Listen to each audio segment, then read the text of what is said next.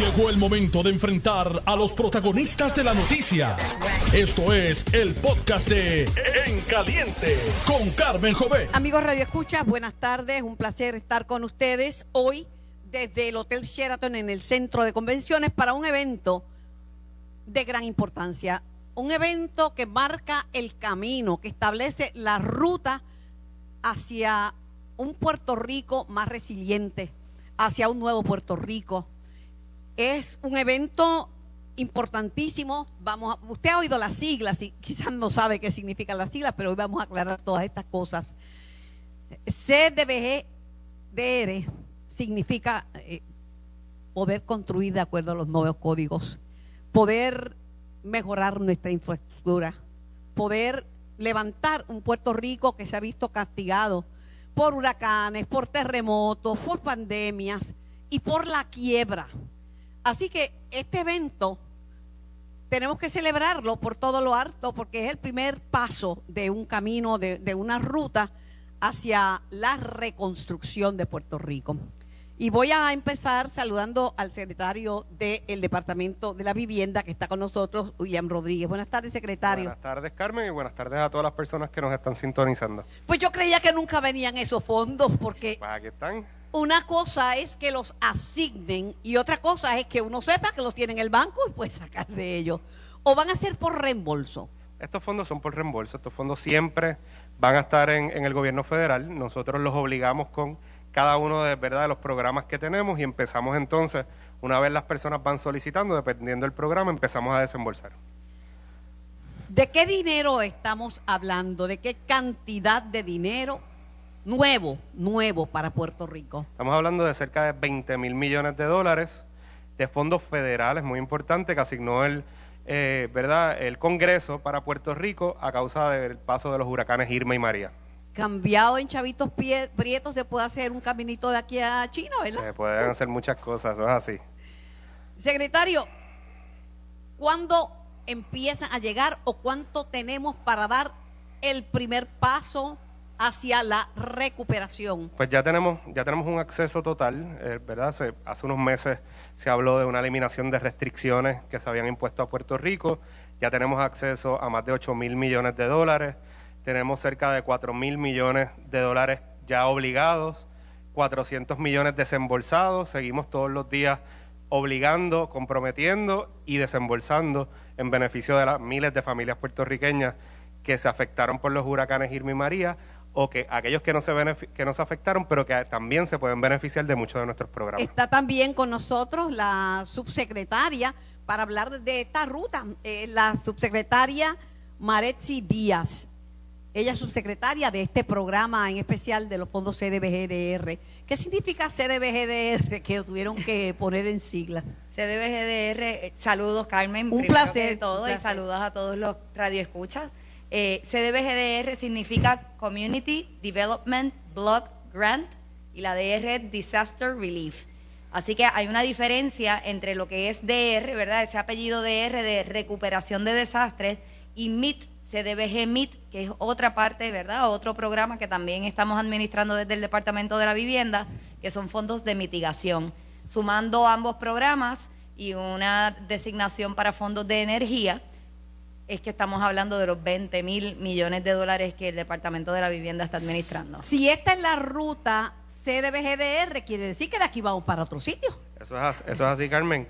Hoy es el primero, ¿verdad?, de, de lo que es la ruta CDBGDR, que no es otra cosa que un evento en donde queremos no solamente informarle a la gente los programas que están disponibles, sino además informar lo que hemos hecho ya por Puerto Rico y cómo pueden solicitar aquí mismo, aquí en el centro de convencio- en el Sheraton del centro de convenciones, que es nuestra primera actividad, vamos a estar hasta las 7 de la noche.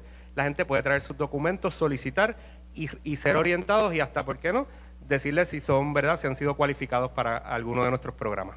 Noti 1630 está corriendo una promoción donde se informa eso, que estamos hasta las 7 de la noche y que, que la gente puede pasar. Yo, yo pienso, eh, cuando pienso en fondos CDBGDR, yo pienso en la gente que vive bajo un toldo azul. Esa es la imagen que viene a, a- a mi mente. Yo sé que hay otras cosas, yo sé que hay escuelas para recuperarse y, y edificios públicos y edificios privados, pero Marichi, a mí me viene en la mente el toldo azul. Sí, a nosotros también lo tenemos muy presente, todos los días hablamos de esto. Eh, así que cuando hablamos de los azules, también hablamos de lo que es el programa R3, que es el programa donde estamos atendiendo las reparaciones, reconstrucciones y la relocalización de personas que fueron afectadas como consecuencia de los huracanes Irma y María, ¿verdad? Sus residencias, pero también eh, estamos trabajando un proyecto que es específicamente para identificar todas esas personas que al día de hoy aún viven bajo toldos azules, que por X o Y razón no han podido llegar al Departamento de la Vivienda, no son parte del programa R3, que es el que atiende. Por X o Y, una de las Y puede ser que no tienen títulos de propiedad y piensan que no, no deben venir porque se meten en un jamón y un problema porque no tienen el título. Tal vez, tal vez piensan eso, ¿verdad? Eso es parte de lo que estamos haciendo buscando esa información, buscando todas estas personas, pero quiero que sepan todos los que nos están escuchando que si por alguna razón entiende que tiene algún un problema de titularidad, también bajo los fondos CDBGDR corremos un programa de autorización de títulos donde atendemos esos problemas de título que tienen los puertorriqueños, haya sido afectado o no por los huracanes Irma María, estamos corriendo un programa para atender y solucionarle ese problema a los puertorriqueños. Carmen, y el, mensaje que queremos llevar en cuanto a los techos azules es que el, programa R3 originalmente la gente nos solicitaba información, ¿verdad? Nosotros esperábamos a que la gente presentara su solicitud. Ahora vamos a ir a las casas, casa por casa, en donde hemos identificado a través de un sistema que hay un techo azul, vamos a tocar su puerta, vamos a llegar a ustedes y los vamos a ayudar. Quiero que sepan que hay esperanza, los fondos están para asistirles y los vamos a ayudar. Quiero decirles que yo estoy bien emocionada. Y yo me emociono hasta las lágrimas porque es difícil, es difícil pensar que el desastre llega cada vez que llueva. llueve y la gente tiene, el que no, el que tiene un toldo azul, pues tiene un desastre porque todo, lo poquito que tengan se le daña. Pero saber que estoy aquí inaugurando el inicio de esta ruta es para mí bien emocionante. Bien emocionante. Emocionante porque, porque visualizo eh, un Puerto Rico mejor, un Puerto Rico construido, eh, construido bien, con códigos de construcción, en una, una, unas construcciones eh, más resilientes. Yo me imagino que después de estos fondos y después de esta inversión vamos a ver otra cara de un Puerto Rico moderno a la altura del siglo XXI. La idea es que transformemos a Puerto Rico, que un, ¿verdad? Que veamos a un Puerto Rico de cara al futuro resiliente, un Puerto Rico construido a código, un Puerto Rico que cuando vengan amenazas eh, como los huracanes Irma y María estemos preparados, ¿verdad? Y no pasemos por esto una y otra vez, sino que estemos listos para recibir los embates de cualquier huracán y resilientes para, ¿verdad?, ser sobrevivientes de estos eventos, poder contarlo y poder, ¿verdad?, eh, sentirnos orgullosos del Puerto Rico que construimos. Comenzamos aquí, Maretti, en el Sheraton del Centro de Convenciones. ¿Y de aquí para dónde vamos? La próxima parada es en Fajardo, ¿verdad? El 2 de septiembre en el Coliseo. En el Coliseo de Fajardo. Vamos a estar allí eh, hasta las 7 de la noche. Esa es la primera parada. Hay unas cuantas, Mareci tiene luego, aquí. Luego estaremos en Rincón, que es el 16 de septiembre, Manatí el 7 de octubre, Caguas el 21 de octubre, Ponce el 4 de noviembre y Bonito el 17 de noviembre. ¿Cuál es la meta, secretario? La meta nuestra es que la gente pueda solicitar y beneficiarse, que se unan miles de familias más. Tenemos los fondos disponibles, los programas están abiertos. Eh, esto no se limita a vivienda y es importante que lo sepan. Aquí tenemos programas para pequeñas empresas, tenemos asistencia para agricultores, tenemos asistencia para compradores. Cuando usted va a comprar su vivienda, le vamos a dar pronto y gastos de cierre hasta 40 mil dólares. O sea que tenemos una gama de programas que podemos ayudar. Tenemos, bien importante, y están aquí, van a estar en todas las eh, actividades, nuestras agencias consejeras, lo ayudan con el crédito, lo asesoran, le ayudan en ese proceso de recuperación de tener su hogar ya sea mediante compra o renta. Así que bien importante que lleguen acá. No tienen, ¿verdad? Para recibir alguno de estos servicios no tienen que haber sufrido con los huracanes Irma y María. Pueden recibir esa consejería, pueden recibir esos fondos para comprar su vivienda. Lo que, ¿verdad? Aquí les van a orientar, les van a explicar cuáles son los documentos que tienen que someter y lo pueden hacer aquí mismo. si no tiene que haber sido ni Irma ni María. Las lluvias de Isaías en mi pueblo de Mayagüez dejaron un sendero de destrucción. Para mí fue patético ver como la casa de, mi mamá, que en paz descanse, una casa sólida, una casa moderna.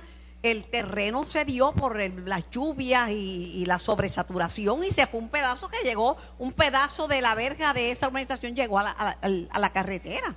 O sea, hay, hay mucho, hay mucho daño, hay mucho daño y esas estructuras que están frágiles por los desastres, pues se debilitan más. Correcto. Ahí entraría la diferencia que ahorita estaba mencionando de lo que era un programa CDBGDR, que es para atender los daños directamente ocasionados por los huracanes Irma y María. Y luego entonces entramos a hablar de lo que es mitigación.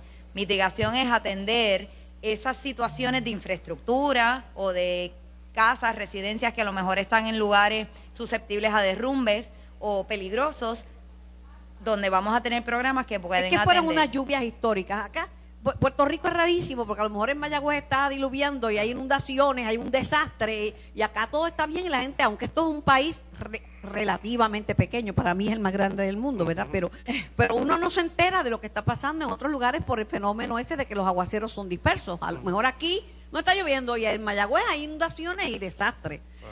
Eh, En Puerto Rico, pues la gente se queja de que hay burocracia y que se tarda mucho en llegar el, dinero, pero el gobierno americano también es burocrático. Los fondos federales vienen, ¿verdad?, con sus restricciones y estos fondos de CDBGDR son fondos para la recuperación a largo plazo, ¿verdad? Eso es importante. Son los fondos de FEMA los que atienden la emergencia eh, inmediata, pero los fondos CDBGDR los que nos permiten es lo que hablábamos al principio, hacer un Puerto Rico más resiliente, un Puerto Rico de futuro, un Puerto Rico de recuperación permanente, que es lo que, es lo que queremos.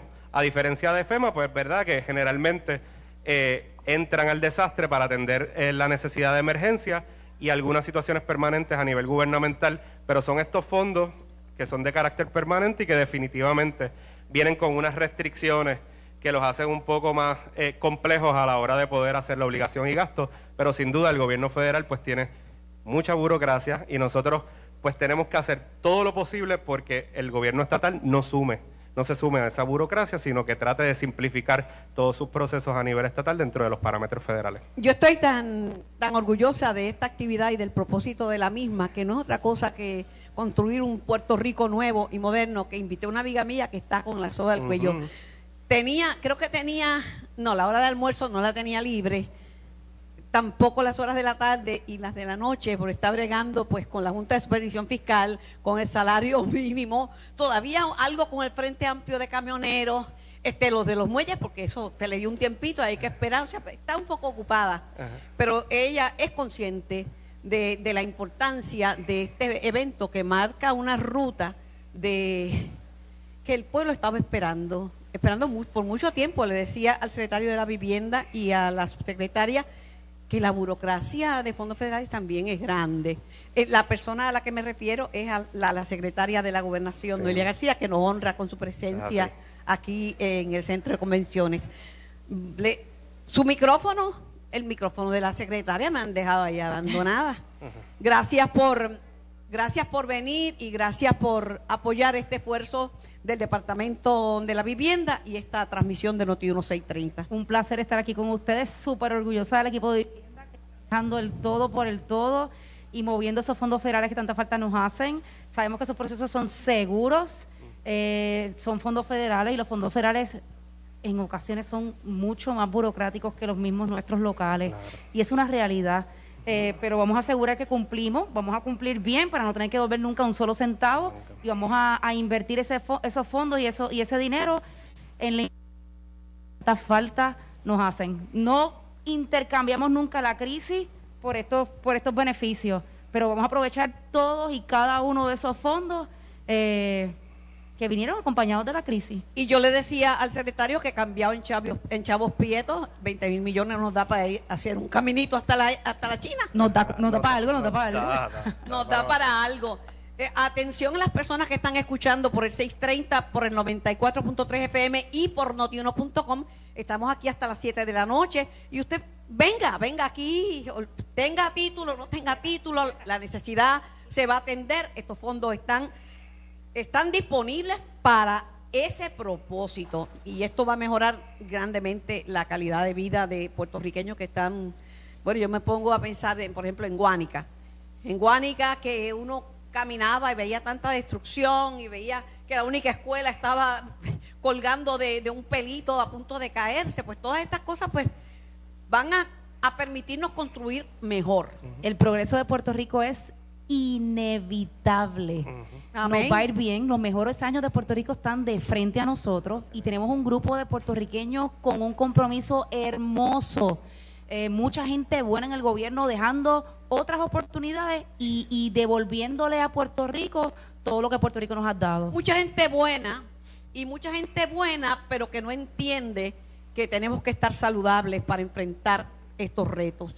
Hoy el Departamento de Salud publicó un récord de los que uno no quiere tener. Está bien el récord de, de Jasmine, ajá, el aplauso, pero el récord de 20 personas muertas por COVID, eso yo no lo quiero celebrar. Y el récord de hospitalización y la, lo que está detrás de todas estas cosas, de muertes y hospitalizaciones, secretaria, es gente que no se vacunó. Lo más triste de todo esto es que no estamos como hace año y medio atrás, donde estábamos a ciegas, donde no teníamos remedio, había un lockdown total y la única opción era sencillamente guardarnos. Ya hay una vacuna. La vacuna es la solución al COVID. Eh, tenemos que dejar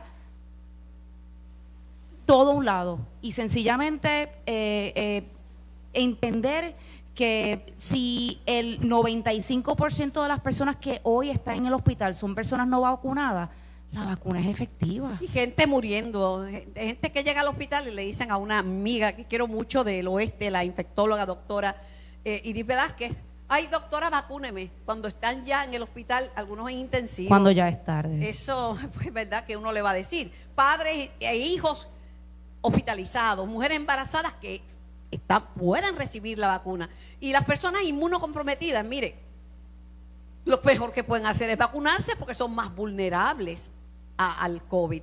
Secretaria, ¿hay salario mínimo o hay un enredo ahí entre la legislatura y el gobernador? Digo, porque como que oí que iban a acomodar la métrica y, y ellos quieren la Junta de Salario Mínimo y como que Tatito dice, no, yo estoy examinando. Pues llegamos a un acuerdo y acuerdo en, en su sustancia. Pero final y firme o de estos legislativos. Bueno, la realidad es que todavía el texto final aprobado eh, eh, se está revisando, ¿verdad? Eh, fue aprobado ayer en Cámara y pasa ese informe de comité de conferencia al Senado.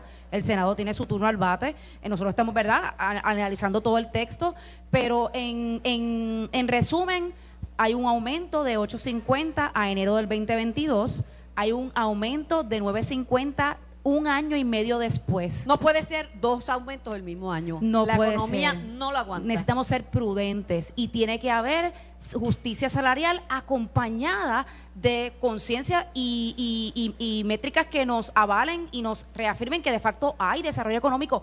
Los mejores años de Puerto Rico están de frente a nosotros.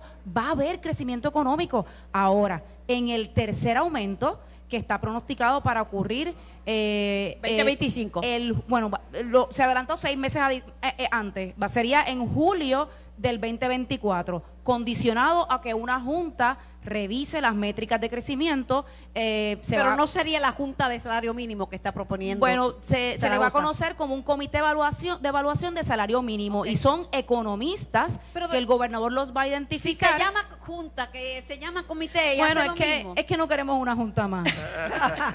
vamos, a, vamos a llamarle comité, por favor. Vaya a darle comité, vaya La- en mi casa me decían, la juntilla es mala. Pero, Pero siempre no tiene juntilla. Lo importante es que este comité va a evaluar eh, si de facto hay un aumento en el crecimiento de la economía, si el escenario eh, económico es saludable y avalaría un tercer Claro. aumento y llegaríamos a un 10.50, que son buenas noticias para Puerto Rico. Claro que sí, secretaria. Yo sé que usted le echa la bendición a esta iniciativa del secretario y de la subsecretaria de la vivienda y que sabe de la importancia de, de esta ruta que comienza aquí hoy en el centro de convenciones y que va a llegar a, a Puerto Rico a traer progreso.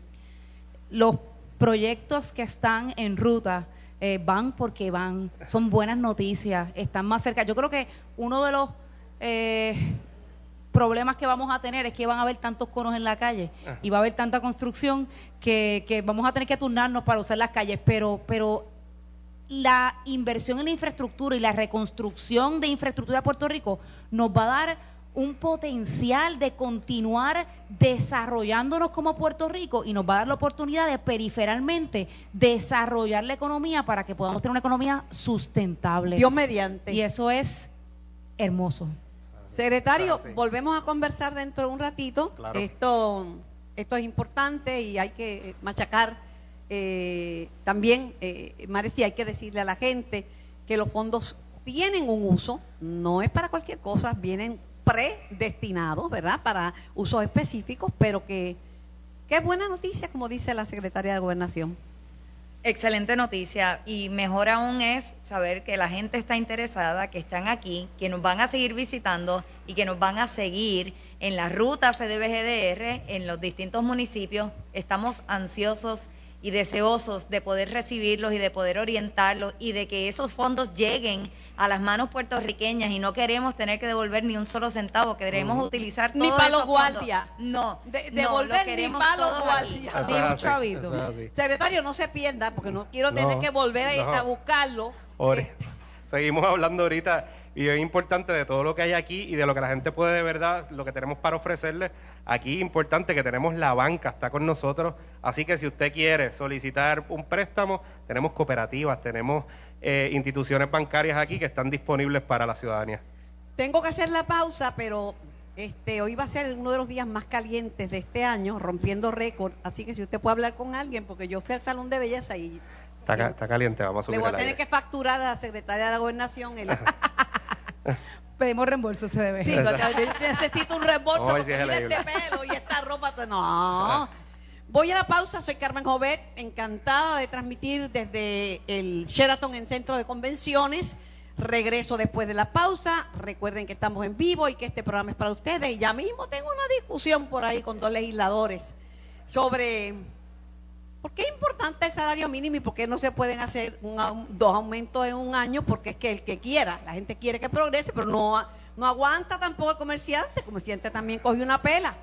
Regreso inmediatamente después de la pausa. Estás escuchando el podcast de En Caliente con Carmen Jovet de Noti1630. Asimismo es, retomo el diálogo con nuestros invitados directamente desde el Hotel Sheraton en el centro de convenciones, desde donde comienza hoy la ruta CDBG-DR, una ruta encaminada a la reconstrucción del país. Me dice la subsecretaria que la aspiración del secretario y de ella y del gobierno son reconstruir 3.000 viviendas y las están poniendo de show. Me dicen que hay por ahí un señor enseñando en su teléfono su vivienda y no lo he visto, pero me encantaría que pasara por acá para, para ver la vivienda. Tengo en el, aquí conmigo, acompañándonos al representante Pichi Torres Zamora. Buenas, buenas tardes, Pichi. Buenas tardes, Carmen. Buenas tardes a todos aquí. Gracias por la invitación y gracias al secretario con la, y al de- a todo el de, mira, a todo el personal del Departamento de la Vivienda que está aquí con el secretario haciendo lo que tienen que hacer, llevando la información y qué bueno para Puerto Rico, qué bueno que estamos en este arranque con los fondos CBD Es, es una chavería lo que tienen. Tienen No. 20 mil millones. pero 20 no- mil millones, 20 mil billones, como lo quiera decir, son muchos chavos para los puertorriqueños y para obviamente obras y reconstruir casas y hacer las cosas como dice el secretario. Yo que soy ingeniero, con los códigos, como debe ser. Y no únicamente eso, que no haya que devolver dinero, como dijo la subsecretaria, que se aproveche y que se usen bien, porque con 20 mil millones está, debe estar el ganso velando a ver dónde muerde. Ahí está el ganso votado en Puerto Rico y en el mundo entero. Claro, Pero, Pichi. De hecho, Hay la- que velar los que los que creen que pueden ganciar fondos fondos federales. Mira, Carmen, en términos de la inversión que se va a hacer en diferentes programas en esta administración, Puerto Rico va a tener ante sí, o sea, esta administración, Pedro Pierluisi y, ¿verdad? y los que estamos este, trabajando en la administración y los secretarios, tienen ante sí la obligación de invertir la mayor cantidad de dinero federal de reconstrucción o de inversión o de lo que sea que ha recibido Puerto Rico en su historia.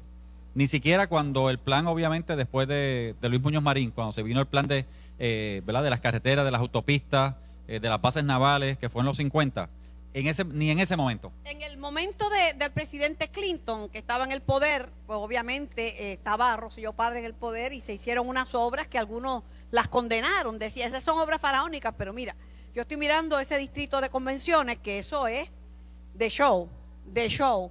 Pone a Puerto Rico en el siglo XXI y no teníamos un centro para poder realizar actividades así multitudinarias No. como esta. Yo estudiaba en la universidad cuando recuerdo el anuncio de Pedro Rosselló gobernador de Puerto ¿Y Rico. cómo va a ser si tú eres más viejo que yo? Bueno, yo, ves yo, yo empecé, que yo empecé en Mayagüez, mira, yo me fui a estudiar para Mayagüez, para tu santo barrio y pueblo, en el 88, y me gradué en el 94 de ingeniería, pero yo, yo recuerdo cuando Rosselló anunció lo que sería el distrito de convenciones, que traía obviamente el centro de convenciones para aquí.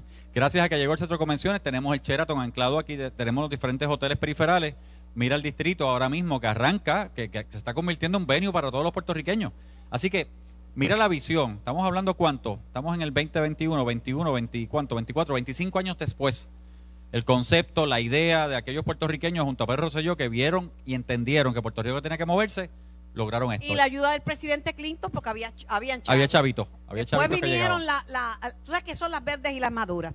Oye, eh, ¿qué ha pasado? ¿Qué ha pasado en la legislatura? Dicen que se sentó la Junta de Supervisión Fiscal. Eh, no la peleen mucho porque ahorita vienen para acá los de la Junta. ¿Vas a hablar con ellos? Sí, claro. Bueno, yo estoy en entrevista a ti, a la única, ¿verdad? eh? a la única. Eso es así, las escucho. Oye, pero le pregunto y cualquier, lo que quiera. Tú, no, tú le preguntas lo que tú quieres, pero viste cómo te van en lo que ellos quieren. Ah, nada bien, pues yo pregunto. Y los legisladores hacen más o menos lo mismo. Déjate cuento, Pichi. Dime. No, pero que están y que en la legislatura evaluando los proyectos de la Junta, si donde manda capitán no manda marinero.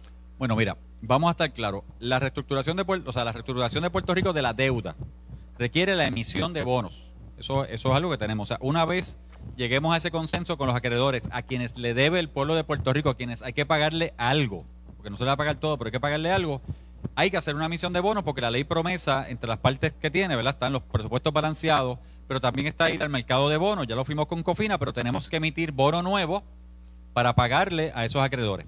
Ahora bien, esa emisión de bonos tiene que pasar por la legislatura.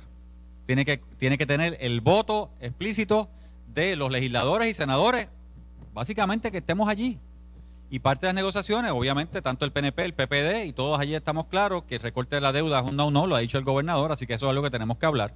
Yo sé que hay quienes entienden, eh, hay quienes entienden que no hay que ir a la legislatura para esa emisión de bonos, porque eso también se ha planteado, pero Pero la Junta pidió que legislaran. Pero- la Junta pidió legislación para poder para poder eh, para poder llegar a esa. A mí me enseñaron en derecho que los actos propios hablan.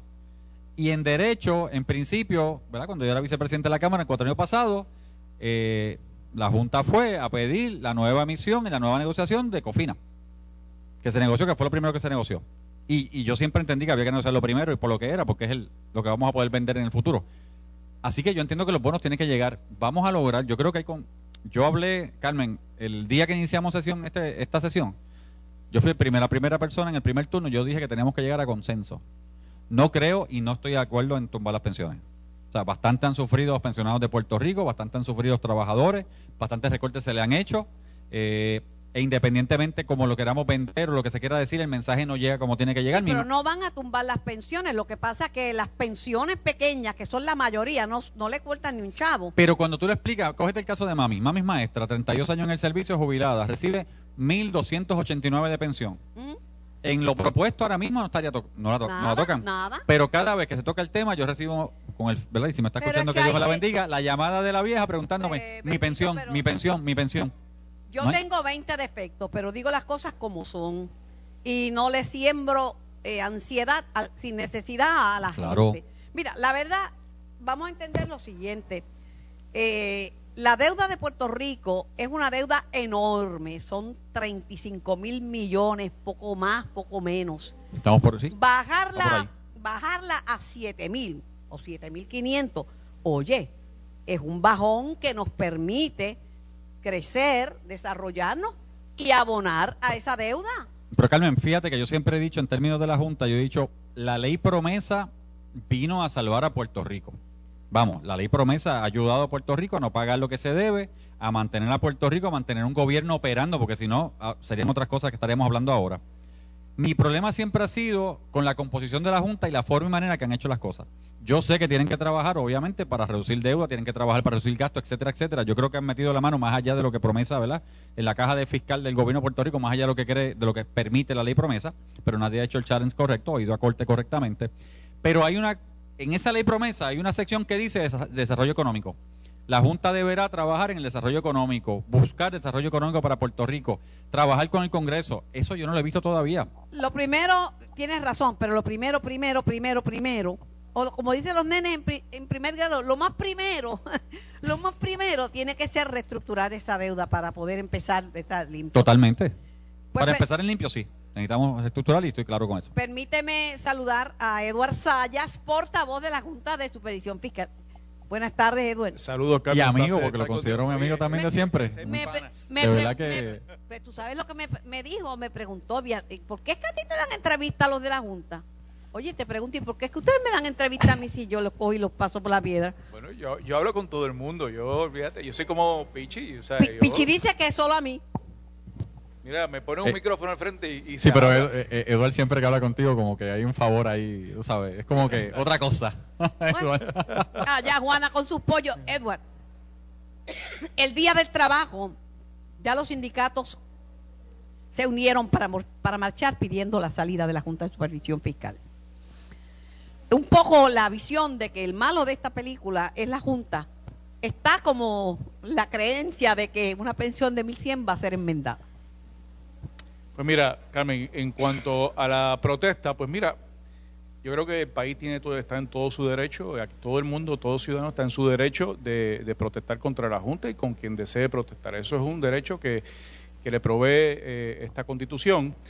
Eh, pues mira, de que la Junta tiene la culpa de todo, pues mira, una raya más al tigre, ¿qué te puedo decir, este Carmen? Ese es el punching bag. Pues mira, pues que, que así sea. Este, en cuanto a las pensiones, eh, mira, eh, el, tú sabes que el numerito que ha determinado la Junta es 1.500.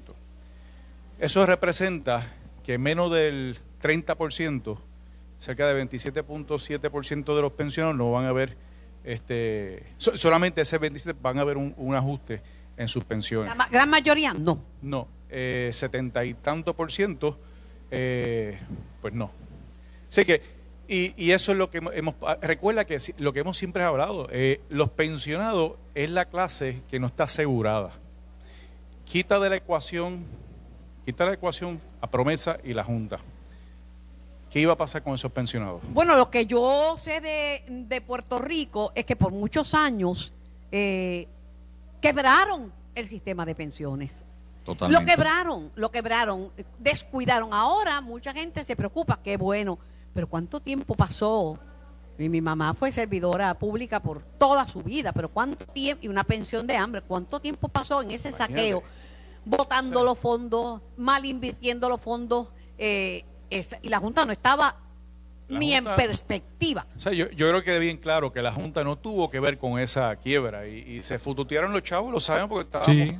eh, se fututearon los chavos. ¿Dónde está ese dinero? Pues sabemos, pero Beneficios extra, mayores beneficios, bonos, este, fue una realidad. O sea, Y se- inversiones, inversiones inver- de los inversiones, fondos. de- inversiones de- mal hechas. se tomaba prestado para financiar eh, un gasto que es recurrente y que no se podía asegurar, Carmen. O sea, eh, eh, son 1.500 millones de pesos, Carmen. No, O sea, eso se fututeó. Pero ¿qué hace la Junta ahora? La Junta dice, mira, vamos a cortar las pensiones solamente eh, a un 28% de los pensionados. Encima de eso, encima de eso se crea un fideicomiso, un pote, donde se va a meter 1.500 millones de pesos, casi 1.500 millones de pesos, y con ese dinero, pues se va a asegurar por 30 años las pensiones, ese 1.500. Ahora bien, digamos que el gobierno es tan eficiente, ¿verdad? Este, y hay un superávit. Parte de ese superávit va a restaurar esas pensiones. En el- si, ese, si en ese año hubo un superávit, pues se va a ir a, a restaurar esas pensiones y no va a haber corte ese año particular. Así que aquí lo que se ha hecho es asegurarle ese chequecito mensual por los próximos 30 años a esos pensiones que de otra forma, de otra forma no iban a ver ni un peso. Bueno, y siendo honesto con lo que está diciendo Edward, que siempre lo respeto y sabes que te tengo Oye. en estima siempre, hay una realidad, o sea, los fondos de pensiones están en cero. O sea, las pensiones de Puerto Rico se están pagando porque salen, desde que Ricardo Rosselló llegó a la gobernación, del Fondo General. O sea, cuando hacemos presupuesto en Puerto Rico decimos tenemos 9 billones para gastar del Fondo General. Casi 1.8, mi número era 1.8. Si no, no Punto- estuvieran sí, recibiendo ni un 1.8, sí, eso. 1.8 algo, era el número que recuerdo de cuando estaba de vicepresidente, va directo al pago de esas pensiones. Si no, no tendrían Si pensión. no, no hubiese pensiones. Eso y es eso es una decisión de gobierno porque otro gobernador pudo haber dicho, otro gobernador, gracias a Dios no sucedió, pudo haber dicho en el manejo de casa, como no hay de caja, ¿verdad? No hay, pues vamos a pagar la mitad. Y el gobernador Ricardo Rosselló dijo, no, vamos a pagarlas todas Y se sacrificaron otras cosas de gobierno para asegurar 1.8 para pensiones. Mira, lo que está bien hecho está bien hecho y lo que es justo pues es justo y verdad este eh, los pensionados son el jamón del sándwich y yo represento pensionados, ¿verdad? Eh, y sé y sé lo que están pasando y sé lo que viven y tanto del sector público como del sector privado. Claro, Del claro. sector privado ni te cuento lo que están pasando muchos pensionados. El el COR, eh, el Comité de, de- de Pensionados, ellos hicieron una negociación con la Junta. Eh, algunos la han criticado, pero en Mayagüez dicen del lobo un pelo. Po- sí, del lobo un pelo. Si van a cortar, por lo menos vamos a acordar cuánto y cómo. ¿Verdad? Sí, oye, Carmen, de nuevo, de nuevo, vamos al principio. O sea, este acuerdo trata de darle el mejor, las mejores condiciones de, de retiro a esos pensionados. Que te digo, de otra forma, porque sabe que bajo la constitución a quien primero se, se debe pagar son los acreedores, Acreedores. a lo que muchos llaman por ahí los, los acreedores estos buitres, ¿no? Este, es verdad, Fondo de cobertura. eh, es fondo de cobertura. Pues, pero pues muchos por ahí así le llaman. Así que si fuésemos, si, como de nuevo, quita de la ecuación a promesa. Si, si Puerto Rico está en quiebra, que de hecho no tenía derecho a la quiebra, ¿a quién se le iba a pagar primero? ¿A los pensionados? Claro que No, claro y que a un montón de, asegura, de, de acreedores que no estaban asegurados. Te, te pregunto, Edward, eh, la Junta le está pidiendo al, al gobernador que concrete el plan de ajuste. Específicamente, ¿qué desea la Junta? ¿Qué es lo que le pide al gobernador Pierluisi? Pues mira, déjame ponerlo en contexto. Como saben, ayer hubo una reunión bien, bien importante, bien positiva, que fue con eh, el gobernador Pedro Pierluisi, el presidente de la Cámara, Tatito Hernández, y el presidente del Senado, Dalmau, y sus equipos, sus respectivos equipos, de las tres, de las tres partes. Y con el, y los miembros de la Junta. Parte de, la- de los miembros de la Junta, algunos presenciales y otros a través de Zoom. Así que lo que se hizo ayer fue presentarles paso a paso todos los detalles de lo que incluye el plan de ajuste, incluyendo esto de, de que estamos discutiendo aquí ahora, lo de las pensiones. Pero si fuimos desde la A hasta la Z. Había muchas preguntas de todos, eh, obviamente es normal, eh, sobre todo sobre las pensiones, sobre este fondo que se va a abrir para, para cubrir esas pensiones, sobre el superávit ese que si hay un superávit se, se restaura. De todo eso había preguntas.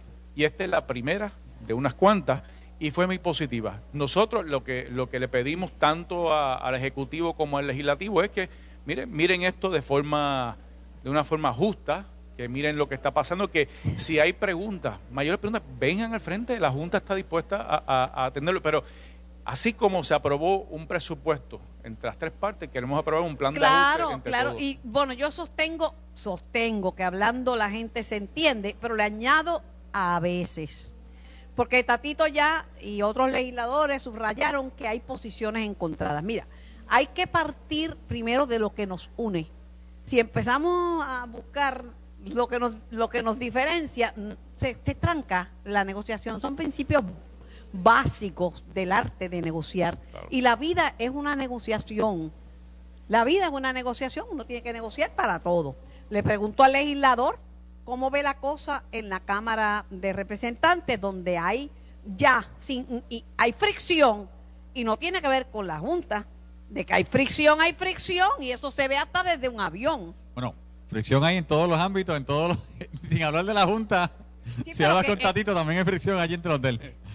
No, Porque eso está. Ahí digo yo, ahí hay fuego popular entre Tatito y los del. Está caliente. Pero mira, en términos de las pensiones, si vamos, carácter mío personal, yo he dicho no tocar las pensiones. El PNP se ha expresado en ese sentido, Johnny Méndez y la delegación se ha expresado en ese, en ese sentido, no tocar las pensiones. Eh, he escuchado compañeros del Partido Popular que están en esa misma línea, Movimiento Victoria Ciudadana, lo ha expresado, así como dignidad. Así que si lo ve, hay un consenso generalizado de no tocar las pensiones. Por diferentes factores, o sea, porque entendemos, por ejemplo, este que las personas, eh, o sea, ya se les tocó su pensión en antaño, o sea, ya han sufrido.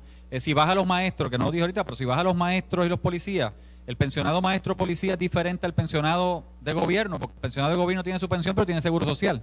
Maestro y policía no cotizaban, así que tal vez a uno que esté por encima de 1.500, ese cantazo de 8% duele más, porque no tiene con qué hacer el, el, el, ¿cómo se llama? este eh, hacer el balance. Que de hecho, te- Natalia Yares con un principio cuando empezó a hablar de pensiones decía, no, le vamos a quitar tanto, su primera propuesta era, recuerdo, tocar tanto a pensiones y un poquito más a aquello que tenía seguro social porque el seguro social paliaba. Me acuerdo que eso, así empezó las negociaciones o, o diálogos. So, esto va a requerir diálogo. Problema que tenemos, y yo entiendo a la Junta, porque tengo que entenderla y ponerme en el sombrero de ellos. O sea, yo entiendo que queremos salir de esto y Puerto Rico quiere salir de la Junta y criar a quien se le debe, porque ya vayamos, ¿cuántos? Cinco, seis, siete años en esto, queremos salir de esto, pero el, el problema es ese. Por eso te decía ahorita que cuando se negocie y se decida, hay que ir entonces a emitir bonos nuevos. Hay que ir a la legislatura, tenemos que votar por esos bonos nuevos y hay un tranque, porque está el poder. Es donde único la legislatura tiene poder del voto. Vamos, es donde único pues- tiene poder del voto. Lo que pasa es que hay que eh, dar del ala para poder comer de la pechuga después.